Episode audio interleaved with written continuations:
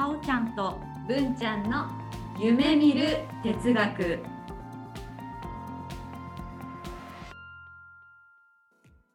この番組は NPO 法人カナエルで活動するさおちゃんこと菅原沙織と文ちゃんこと鈴木志門の好奇心旺盛な2人がさまざまなテーマに沿ってゆるーく知的探求する番組です。せーの。キラリンさおちゃんです。文ちゃんです。ごきげんよう。さおちゃんさおちゃん。はい、今日はさおちゃんからなんかテーマがあるんだよね。うん、最近私ねうん。曖昧さに耐える力ということをうん。よく考えていて。で曖昧さに耐えること。そう。でねこれが思い浮かんだのは多分いろんなポッドキャスト聞いたり本を読んだりしている中で、かつこう多様性って大事だなってやっぱりさ、まあ、今の社会みんなそう言ってると思うけど私も思うのね。うんうんうん。いろんな、うん、趣味の人とかうん性的指向の人とかうんうん。自分の性自認の人、まあ、いろんな形があってうん。で私はみんなそれぞれが自分は幸せだなって思って生きていける社会が素敵だなって思ってるのね。うんうん。でうーんとそれが実現するとうん。社会の中にもしくは自分のチームの中にいろんな価値観の人が出てくるの出ね。うんそうすると自分とは異なる意見うん。が出てきてうん。そこをどうねうまくやっていくか、自分が正しいと思ってても他の人はそうじゃないと思ってたりとかね、向こうが正しいと思ってても私はちょっと違うわって思うこともね、うん。出てくるそんな中もし仕事とかして、まあ、チーム一丸となってうん。うんやっていく、まあ、一丸とならなくてもいいのかもしれないんだけどチームとしてやっていくって時にリーダーだったり、うん。まあ、そのチームの人たちってどういったメンタルでやっていったらいいのかなっていうふうによく考えるんだよね。あと人事の人もどういった質問とかでどういった基準で人を取っていくのかとかね、そういったことをよく考えてる。なるほど。そう。まあそのチームえー、とさおちゃんが言ってるような、こううんビジネスのチームっていうのはさ、うん。ある意味ゴールが決まってるじゃうんない、まあ、会社の、うん。まあ、利益になるとうん。か、多分そういうのがこうやり方はちょっとともかくとしても、うん。会社のあの、まあ、目指すところみたいなのは一緒で、うん。その分でアプローチどうしましょうかっていうところだと思うんだけど、うん。もっともっとその広いその地球上うん。っていうのと我らも地球上チームであって、うん。そこはまたなんだろう目的がうんとねゴールだけうん。決めて、みんなそこに向かえば、うん。やり方はいろいろでいいのかなって思うんだけど、まあゴール。結局チームが大きくてもちっちゃくても、結果そのチームの中のん。ゴールがうん。みんなが認識してて、うん。でその認識をみんながみんなアプローチとしてやっていけばいいのかなと思うんだけど、うん。ゴール決める時も結構大変そうではある。そうか、うん。まずビジネスでいこうか。うん。地球だとさ、地球を守っていこうみたいな。そういう系じゃないですか。そういう系ですね、うん。今ね。うん。うんでもその中でいろんな人種がいたりとか。そう、なんかううちの国はまだ発展できてなくて、もっと工業製品というか、うんそういったものを作りたいのに、作るなって言わないでっていう人たちもいるわけですよね。まあ逆に言うとそこの国にうん物を売ることで、あの利益になっていて、うん。自分の国を潤してるっていう考えの人もいる国もあるよね。だからあまりあのオタクがうん。すごくいろいろね盛んになっちゃうとうん。困っちゃうから、うん。まあ、うちの商品買ってくれっていそう。うあるのもあるようん、ね。いろいろあるよね。うん。まあ、そのための外交ではあると思うんだよね。うん。なんだろうこう正しさの定義がうん。自分の定義が正しいわけじゃない時。はいはいはい。正しくないというのは何がわかりますか？なんだろううん正しくない時、うん相手の相手にとって損害となる。おう。それは何でわかる向こうの言い分、の？いい分。うん、うん。なのかな、ね。え。曖昧さ。うん。なんかあとネガティブケイパビリティっていううん。言葉もあってなんか本も出てたんだけど、うん。ネガティブケイパビリティはどうにも答えの出ないどうにも対処しようのない事態に耐える能力のこと、というふうにね本の商品説明で書いてあってね、うんなんだろうどうしようも決められない決められないじゃないか。自分が決めてもどうしようもなんない事態にうん。耐える力。うん。曖昧体制とか言うのかな、うん、これが社会あった方がいいなと思ってる。NLP やってて、うん。この前よくまとめられたゴールっていうのがあって、うん。まあ、基本的には4つ約束というか、うん。まあ、これがあるといいよって言われてるものの一つに、うん。自分で始めて、うん。自分で維持して自分で終わることができる、うん。これに該当しないものってことだよね、うん。うん。あとはああもうどう忘れしちゃったえ五感で感じられるあことと、あとはエコロジカルだね。あこれもだね、うんうん。周りそれを達成することで、うん。周りと調和できるかとかだね、うんうんあとは肯定文かどうか、うん。うんその2つに該当するエコロジカルな問題かつその自分で始められないこと、うんうんうんうんまあ、他の他者が関与してくる。そうだね。に関してね。う、ん。うんそうだね。すごいストレスだよね。答えが出ないとね。そう私もね仕事で例えばトラブルになった時に、うんうん。早く決着つけたいの。つけたい早く終わらせたい。終わらせたい、うん。それがさ1週間2週間さ、決まらない時さストレスなの、ストレスだね、うん。うん。ふんちゃんなんかそういうストレスあります？すっごいあるかも、うん。いろいろ思い当たるよね、うん。なんかあるかななんか予定が決まんないとか？そう予定が決まんないとかお返事来ないとかね、うんうんうん結局相手方の返事が来ないと進められない案件だったりとか、うん。そういうこととかで返事が来ないとか、うん。うんすごいストレスだな考えてることが分かんないとかね、うんうんそれってもう自分じゃどうしようもできないと思ってるから、うん。うんもう相手に委ねるしかないんだけど、うんそういうのはすごいストレス不安になったりする。ああ不安なんだね。ううんんうんわかりますね。でそこでもあのそれ待っててもしょうがないじゃんって言ってこうパッて切り替えて、うん。全然考えない人とかも知ってる。多分そういう人たちは、うん。この曖昧な状況、うん。だってもう待ってても仕方ないから、うん。その時間は違う時間に過ごそうって言って切り替えてる人たちうん。は、多分この耐えるっていう発想すらきっとないと思う。ああうん。言われてみてそうかもなって思いました。私はもう耐えるっていう言葉が出てきちゃうんだけど、それが普通の人もいるんだもんね。そう、うん。そういう状況にばっかりなってる人うん。いるよね。うんなんだろうな。お医者さんとかそうじゃない？あのお客さんが向こうから来るし。うん。でも自分がアドバイスするけど、まあうん。結果ねあのやるかやらないかも相手次第だし。うんうん確かにぜ自分が全部決めてやってるわけじゃないね。そう、うん。まあアドバイスはするけど、でそれでっていうのとかうん。あるのかな。うん。他の人の対象者の仕事の方とか結構そうなんじゃないかな。うんうんうんそういう人たちがでもこうストレスなくうん。やっていけるのがやっぱりそのそういうのをパッと切り替えるうん。うん印象かなと思うね。はい。まああれは練習かね。練習かな、うん。そうかな、でもこの前そのずっとその科学的根拠が欲しいって思っててね話に、うん。あアブラムシの話も調べたんだけど、はいアブラムシの話もした後に、うんやっぱりこう思いつきで話したらいけないなと思って、はいで科学的根拠をすごいこう見てたんですけども、うんアブラムシの話する？うん聞きたい アブラムシやっぱオスはいるんだって。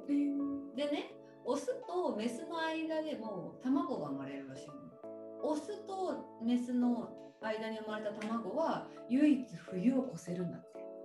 わそう。で冬を越すとそのあの妊婦を産むメスがその中にいて、うん。夏はそれそのメスでやっぱバンバン増えてる。うん。オスも継続しているんだけど、うん。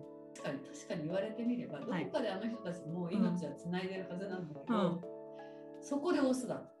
へえそうなんだっそてっていうのとかをこう科学的根拠をいろいろ調べてて、うんでその中で、うん。やっぱりその時間が解決する問題、まあ、自分の努力とかやるべきことをやってしまって、うん。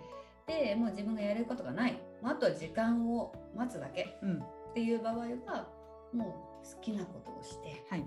でね、うん。美味しいものを食べて。うん。で寝る。これが一番なのね。うん。なんかね心と体がつながってて、うん逆に言うと悩むことによって、うん。心の問題ばっかりフォーカスしちゃう。はいはいはい。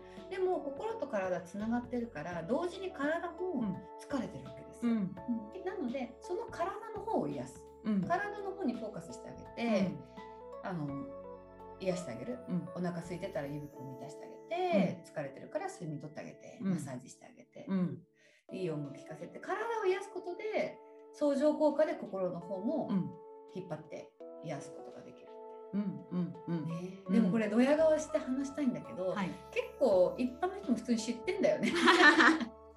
だってまあ悩んだら、ね、夜しくしく悩むよりはもうさっさと暖かくして寝たらとか、うんうん。美味しいもの食べたりとかさ、はいお酒飲んだりとかさ、うんうんうん。そういう関係で皆さんが多分普通にされてることがうん。科学的根拠があるよっていうのを私は1週間、うん。論文とかすっごい見まして、証明されました皆さん。あなのでなんかねそう悩んやるべきことやってうん。悩んで、うん。それでも解決しないんだったらばもう悩まず、うん。うん。体の方のうん。こう不調を取る方にフォーカスした方が効果がありますよっていう話でした。はい。うん、うん。では曖昧さに戻ろうか。はい。じゃあねちょっとジェーンコーでねあいまずさっきの曖昧っていうのをちょっと辞書で引いてみるね。お願いします。ね。曖昧はっきりしないこと確かでないこと、うん。うん、ぼんやりしていてはっきりしない様。だって。うん思ってた通りだ。まあぼんやりそうだね。うん。ぼんやりしてない。うん。うんうんこれをそもそもはっきりさせなきゃいけないんだろうか。そうそこだよね。うん。例えば予定がささっきあの埋まらないというか決まらないとちょっとストレスっていうけど、うん、なんでねそのまだないね来週来月の予定をね、決めなきゃいけないの？そうだよね。ところうんなんだろうね未来を確定させたいっていうかそうね。ねうん。安心なんだよね、きっと。うんスケジュールが埋まってると安心だし、うんなんだけど人はね、そのストレス、うんあの決まってないのが一番ストレスだって言ってた。うん決まらないことに対してストレスを感じてる。うんうんうんだからそのちょっとごめんいけるかわかんないんだけど、ここ開けといてくれるみたいな。うんそれが多分すごいストレスなんだと思うんだよね。そうだね。でもまあ会社とかだったら、うん。その間にやることがうん。なんていうんだろう。そういう臨機応変な対応ができることのスキルも大事じゃない、そうですね。うん、で決まらなかった、まあ、キャンセルされたところの時間をぼーっとしてないで、うん。埋めるスキルは大事なんだけど、うんそのスキルを例えば持ってたとしても、うん。やっぱりそこはストレスだよね。そうだね。なんだろうな。未来が決まがっ、てないことへのストレス、でちょっと思いついたのが、うんうん。農業革命が起きて、うん。人間がある時種を植えると、うんうん。何ヶ月後かに何かが得られる。っていうのうんを定着させてやってきて、未来に必ず何かあるっていうさうんうん状態が良かったないね。ああなるほど。その植えることによって、その未来が安泰して、うん。まあ、収穫できて、うん。それが収益につながってっていうのが良かったんだね。うん。そうなるように今行動するっていうのが染みついてるのかなって。それはやっぱり農耕民族だからかな。かなそのアメリカとかは、うん。あのなんだっけ狩猟民族で、うんもういた先々でうん。獲物を取ってたじゃない、うんうん。そういう人たちはその牛が牛じゃない馬が取れなくなったらブドウを食べればいいじゃないみたいな、うん。多分なってたと思うんだよね。うん。その臨機応変に生きてる人たち、うん。で人たちそういう人たちはそういうふうな不安がないのかな。ねなんかね適切かわかんないけど海外の人がうん。うん。日本人のお友達はなんか前もってアポを取らないと会ってくれないことが多い。今夜行っていい？とかうんうん。そういった感じの遊び方じゃないって言ってたんですよ。そうなんだと思って私はうんだいたい前もってあの予約するというかアポ取るというかいついつ会おうね、うんうんうん。まあ、今週の土曜日会おうとかさ、うんうん。あの遅くて1週間以上前には約束するのに、うんうんあ今夜行っていいとかほとんどやんないんだよね。うんうん。みんなどうだろう？女女しかやらないんじゃないですか。皆さんどうしてるかわかんないけど文ちゃんはどう？お友達と会う時とかさ。アポ取るけど、うん。あの相手の状況分かってると、うん。キャンセル前提でアポ取ったりする、うん。うんお忙しい人とかね、うん。あとはやっぱりお子さんがいらっしゃったりすると、うん。そのお子さんが具合が悪くなったりした時とかが絶対あるから、うん。時間とか曖昧にしたりとか、お昼ぐらいねとか、準備できたらねみたいな約束をしたりもするけど、うん。基本は絶対約束するな、うん、日にちと時間帯のおおよそを決めるよね。うん。うんうん。わかる。そうだよね。えそれをしないのか？しない文化もあるらしいよ。その実際その人を知ってるわけじゃないんだけど。うんうんうん。うんそれはでもそれだけのあの何信頼関係があるからじゃなくてでも日本人でも信頼関係あってもやらない人はいるじで逆に言うと信頼関係あっても、うんされるとちょっと嫌かもねえどう？ゃん。私はあんまり好きじゃない。うん急に。だどうどうしたの？大丈夫ってなっちゃう。びっくりしちゃうかも。すっごいほらなんかこう緊急なことがあった。りした時はうん。あっても、相手のこと考えると、うん。まあ例えばおへお家にお邪魔するとかね、うん。家庭であるとすると、うん。部屋片付けやっぱあっちも気遣うから、うん。であっちの予定があるからこそあらかじめ言うっていう思いやり、うん。うんだよね、うん。でもあでもさ今思ったけど、うん。そういうのって無理な時はうん受け入れないからっていうことかな。うん。あっちも。うん？なその外あの外国の方とうん。発想だと、うん。今日遊びっていいって言って、部屋綺麗だったら OK ってなるし、うん。あごめん部屋汚いからうん。ダメだわって言っても相手は傷つかないのかな。あそうだね。それはあると思う。こっちは結構そこでさ傷ついたりするじゃない、うんうんうんうん。なんかそういうのがないからああダメなんだ。あじゃあ OK いいよってうん。なるんだろうね、またねみたいな。うんうん。うんうんそこでさあこの前断っちゃったからとかっていうのはきっとないのかもね。そうかもね。そうか。同じ価値観だったら合致するね、うん違う価値観だと、あどうしようどうしようって多分なるな、うんうんうん。そうね。なるほどねなるほどね。アポイントか、うんとにかくうん。未来のことを決めときたい。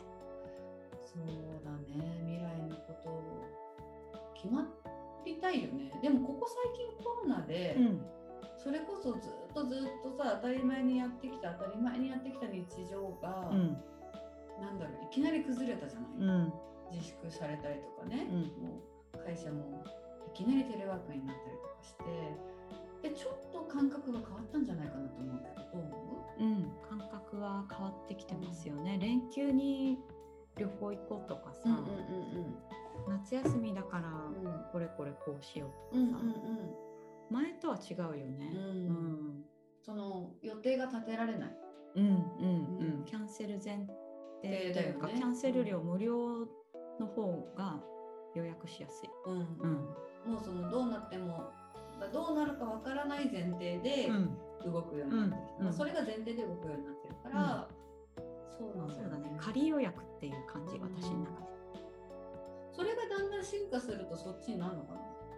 明日も、うん、確かにあのアポ取るスパンはなんていうの？変わるよね、うん。だって今日は暇なんだもん。そうそうそうそう。そう、うん土曜日はわかんない、うん。月曜日時点でとかね。明日わかんないけど、うん。今日は暇だから。でうん。今日は元気だから会おうみたいにな。る可能性あるわ。ってことはうちらの進化系ってことか。可能性ある。ああ 一歩先行ってるんだもんね。かもしんない。おあなるほどな。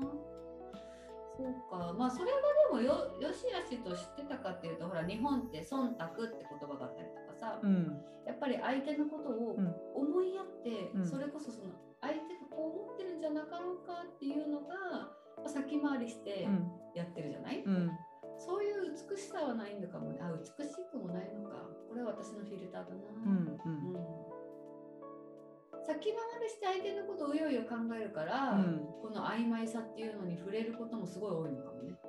そうね。ね。うん。だって考えなく相手のこと考えなかったら、うん。その話に出てきてる人とかだったら、うん。だって今日決めらんないじゃん。しょうがないねみたいな感じになるんじゃないかなと思うんだけど、うん。うん。うん。そうだね。そうだよね。うん。だそういう人たちはきっとこの曖昧さって絶えないよね。うん曖昧曖昧さってすら分かってないよねそうかも。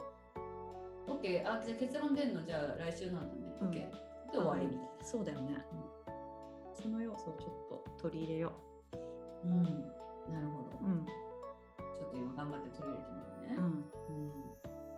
どう？変わる？うんちょっと変わる。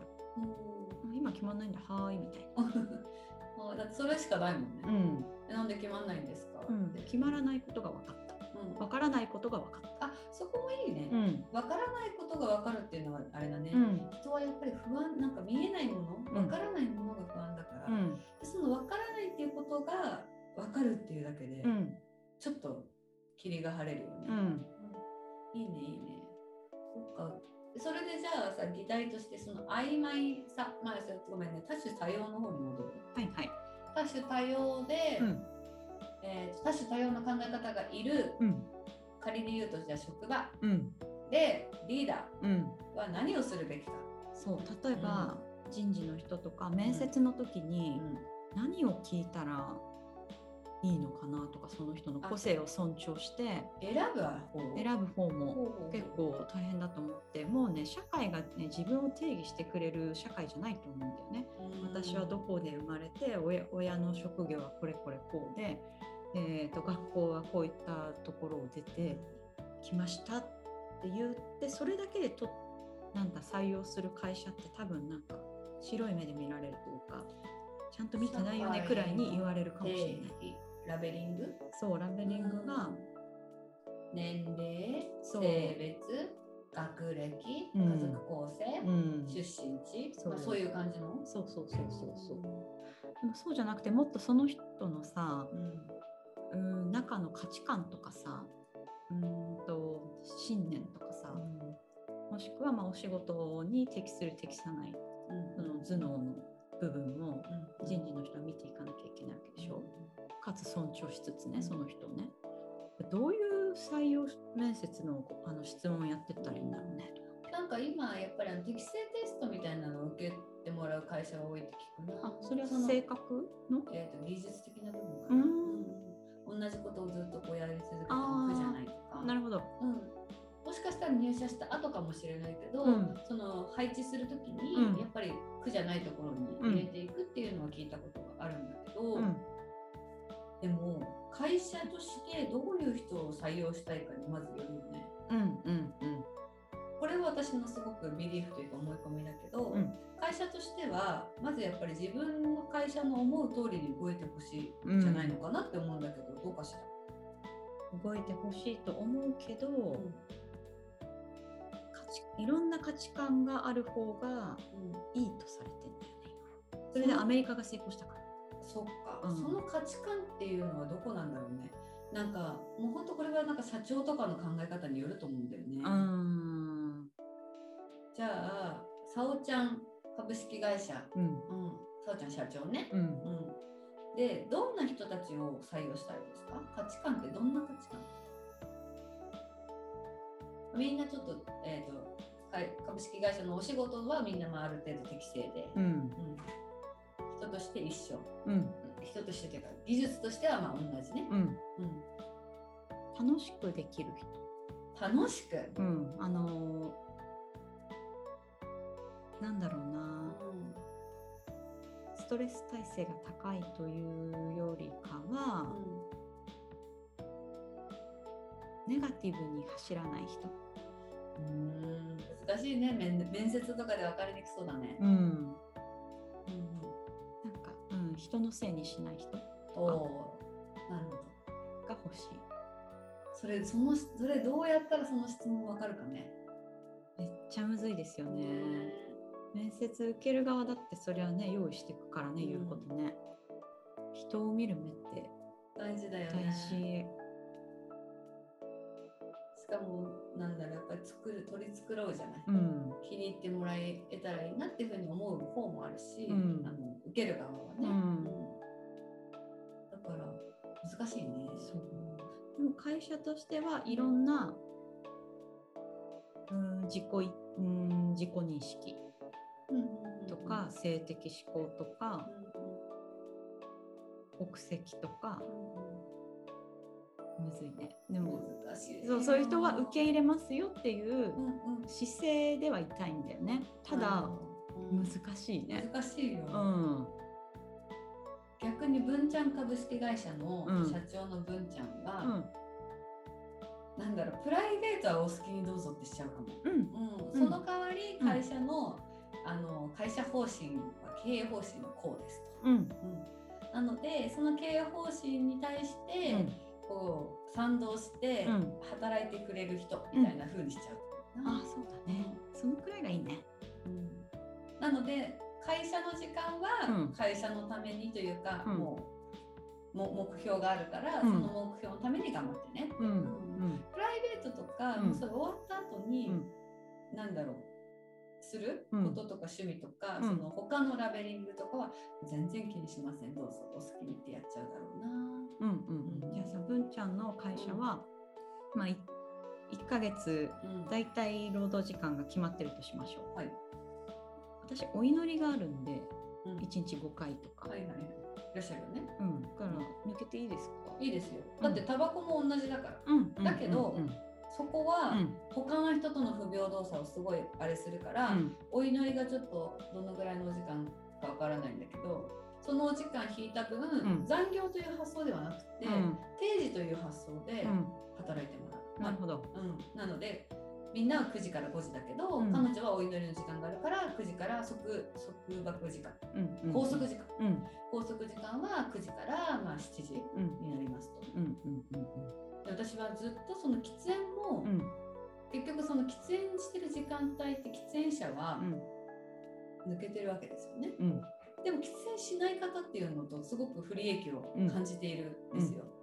あの喫煙がどうのこうのではなくってそういう不平等はうん。なくす。かな、はいはいはい。いいです。ね。っていうふうにするし、うん。あの例えば断食したいですとか、はいはいはいはい。そういう断食とかをする時期は、うん。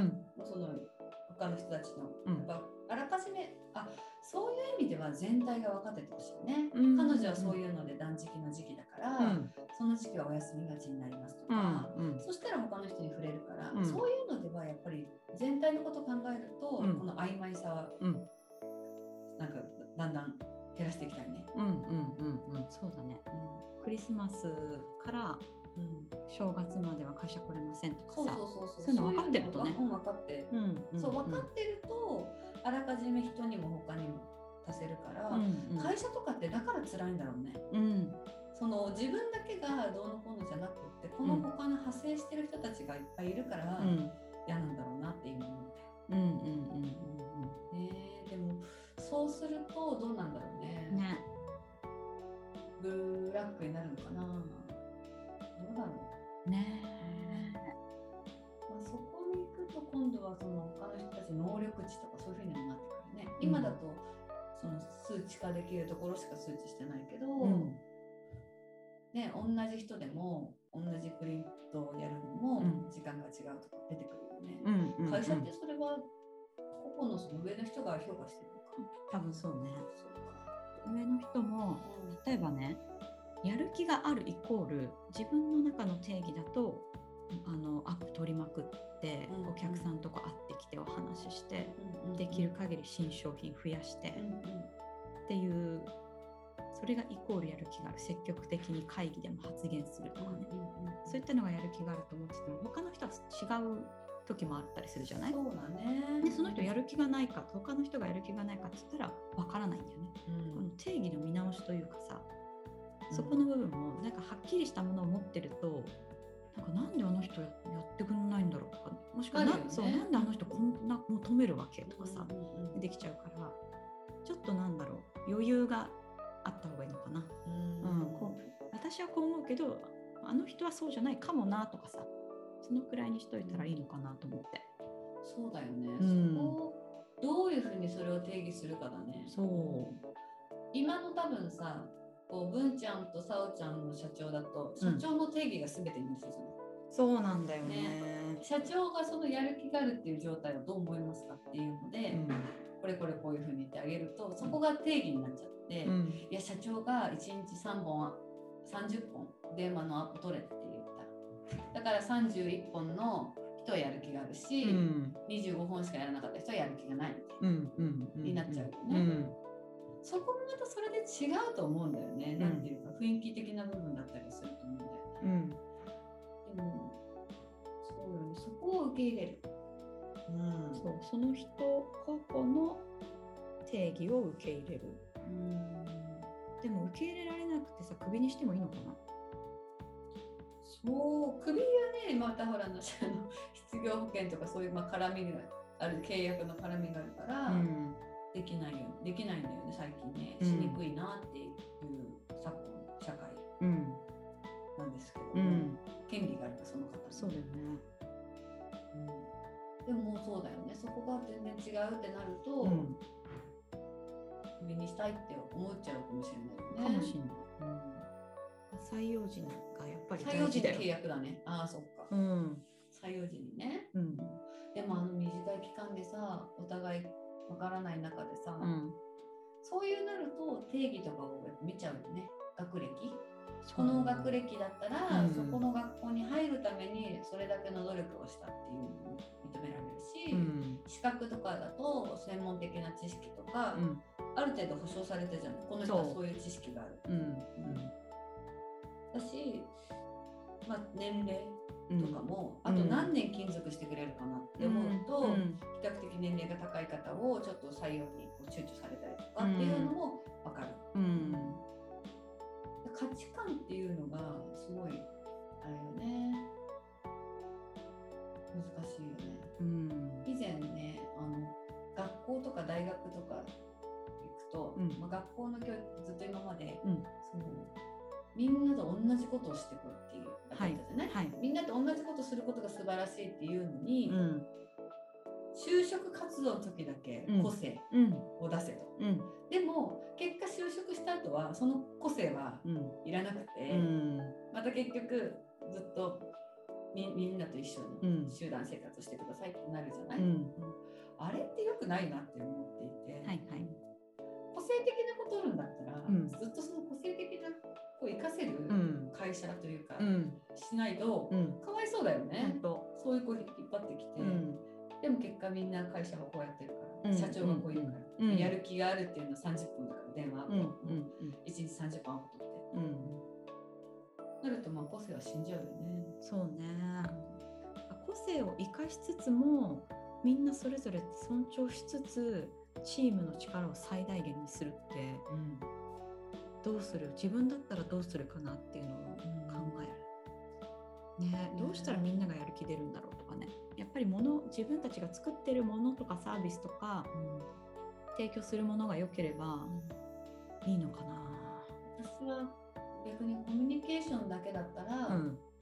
誰か一人でもいいから、うん、その人のことをよく知ってる人がやっぱり中和でいた方がいいと思う。それがまあリーダーがあるうん、そもそもそのこの人がこう言ってたあの人がああ言ってたって言うけど、うん、それって一時的な感情だったりとか、うん、まあ、その人がそう思ってる思い込みかもしれないじゃない、でその人をよく知ることによって、なんていうの妥協策みたいなのが出てくるのかなと思うんだよね。うんうんうん、そうね人を知ること、うん、が大事だなって思うな、あと認知的共感。認知的共感。ね、うん。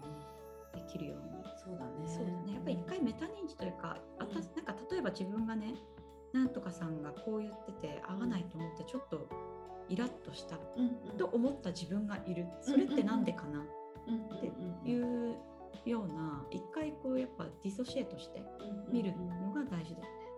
それプラスすごい素晴らしいと思うし、それプラスなんだろうな。俯瞰した状態の時に、うん、私はこの立場で何をするべきか考えた方がいいかもしれない。このまあさおちゃんの立場で何とかさんって人が、うん、でもその他の思いとかも他の人たちも全部含めみたいな神の視点、うんうんうん、で認知した時にこの時じゃあさおちゃんは何をするべきか、うん。まあ、イラッとするべきではなくないよねっていうふうにもなるし、これからじゃあどうやったらいいかっていうのを考えるべきかなと思う。その自分のフィルター通さずに話せたらいいなと思うよね。うんうんうん。難しいけどね。そう。でもね自分から出てくる感情っていうのも、うんうんあの気づきのきっかけになるっていうことをねどっかで書いてあったリフレクションかな、うんあの例えばすごく嫌な経験がある、うんうん。あった。うんうん。それを振り返ってみるとじゃあ何が自分にとって大事だからこう思ったの？とか、あーなんで自分はこの感情を持ったんだろうってこと、そうそう悲しいいのはなぜか？何を失って悲しいのか？じゃあそれは大事だったのかどうなのかとかさいろいろ。なんか出てくるらしいね。なんかネガティブな体験もこう振り返ると、自分の価値観とか信念に気づくきっかけになるようなことが書いてあったね。うんうんなるほどね、なんで私はこの発言でイラッとしたんだろう、うん。うんまあ、イラっていうのはちょっと怒りもあるけど、うん。図星だったりとかするの怒りじゃない。なななんかあるよね。うん。だったりとか、うん。まあいろいろあると思う。うん。そこをもっともっと細かくしてって、うん。じゃあなんで怒ったのか、うん。うん自分がバカにされたと思ったのか、うんあ分からないうん自分のアイデアが否定されたと思ったのか、うんましてや自分を否定されたと思ったのか、とか多分こうどんどんどんどんしていくと、うんそこで気づきはあるよね。うんうんなるほどね。そうね。だからリーダーとしてはどうしたらいいんだろうね。うんねそれぞれの人に合ったうんコミュニケーションの仕方で、その人に合った働き方をしてもらう。めっこちゃ曖昧。こにでも A さんと B さんが出てきたりとかするじゃん。そう。ね、だからその1対1だったらそれこそさおちゃんがどうにかして、うん。さおちゃんと A さんだったら、うん。まあ、さおちゃんが合わせるペーシングすることで、多分こういろいろ解決できると思ううん厄介なのって、うんさおちゃんはまあ俯瞰してるというか立場だけど A さんと B さんが揉めてますとかね。そうだよの。絡みに C さんがいているいるいるいる。でそういう時あるよ D さんがいて D さんが一番声大きいとかね。そうなんですよね。そういうのはでも、まあもし自分がリーダーだったらミラーリングしてくれることを望むしかないか。どうかね。うん。うちの会社はこういう姿勢でやるんですよみたいな。でもね、そんな簡単にはいかないんだろうけどね。そうだね。そういう時はでもやっぱ独裁国家になっちゃうんだろうな。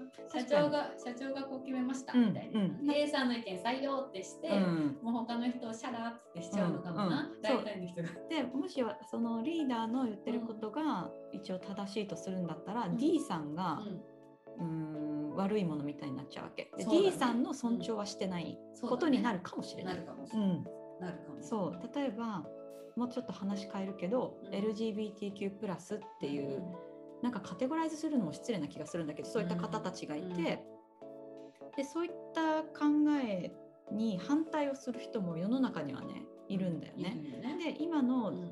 社会だとあのそういった反対をする認めないとかね、そういった人たちの、うん、考え方が古いとかおかしいとかうんうん。保守的だとかうん。いろいろどちらかというと批判な声が向けられるんだよね。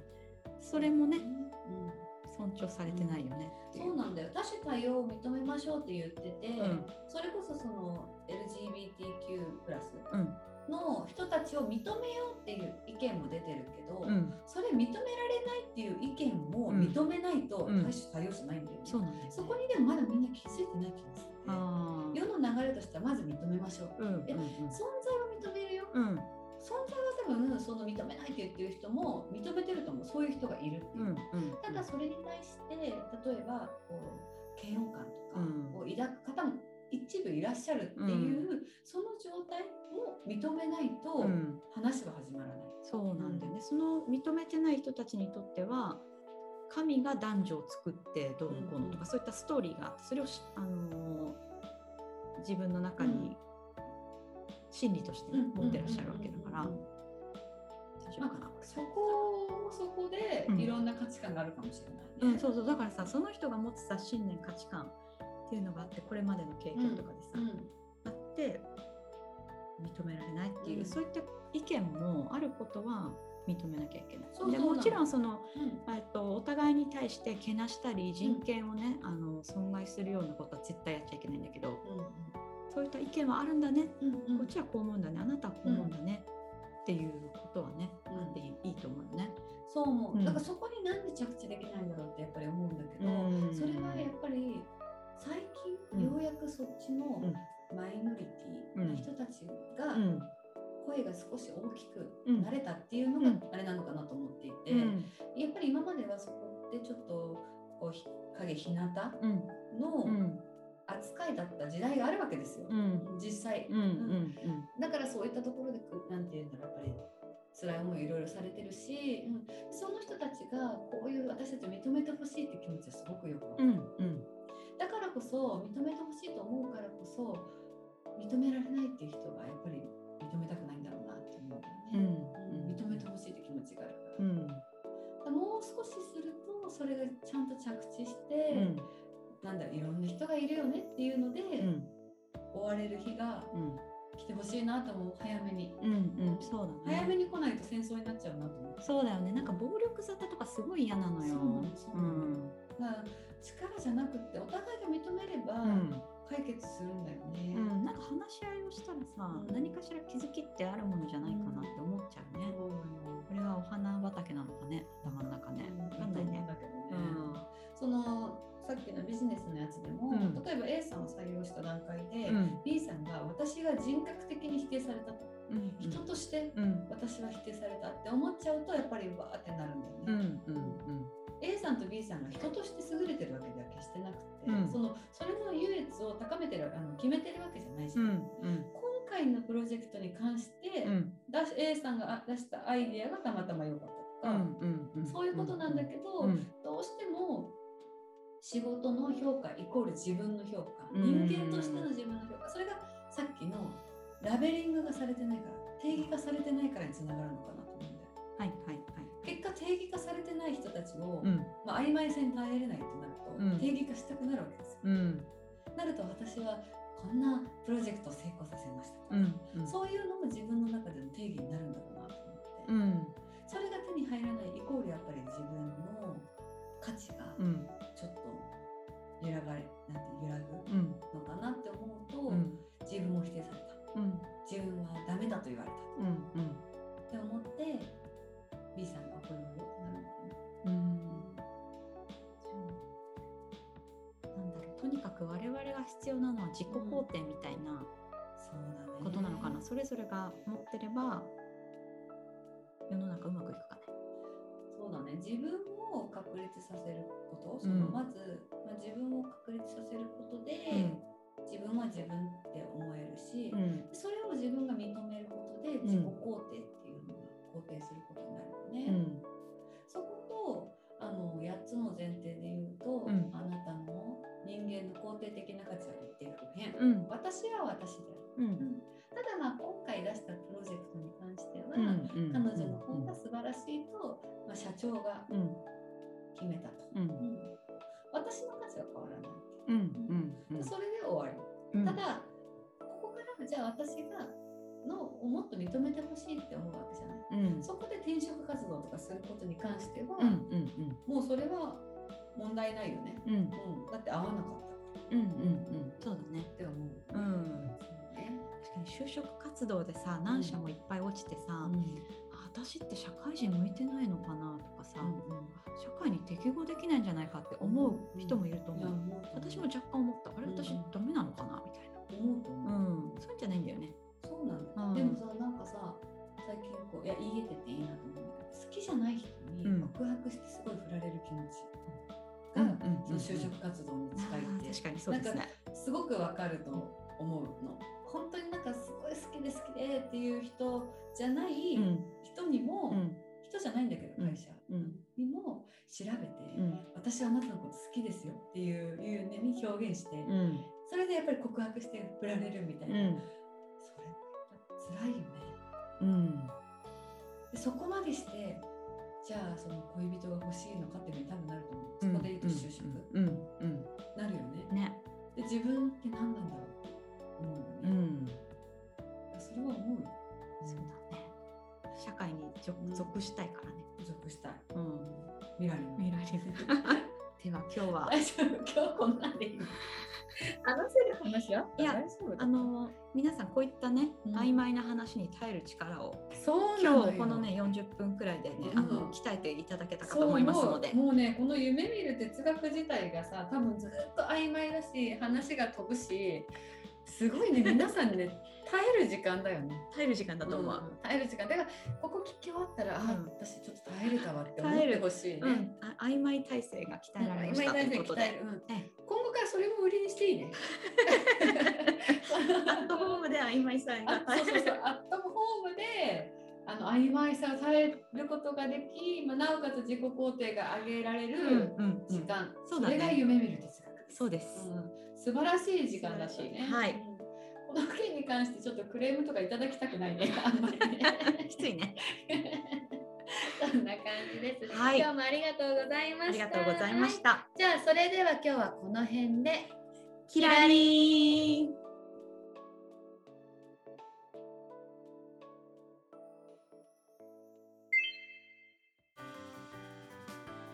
うちゃんそうちゃん。はーい。もうようやくようやく来てもらえるんだよ。やっとだね。そうなのそうなのゲームとそうそうあっとその話はまた今度。はい、次回は文ちゃんとさおちゃんとゲストハガティをお迎えしてカードゲームなどやります。お楽しみに。キラリーン。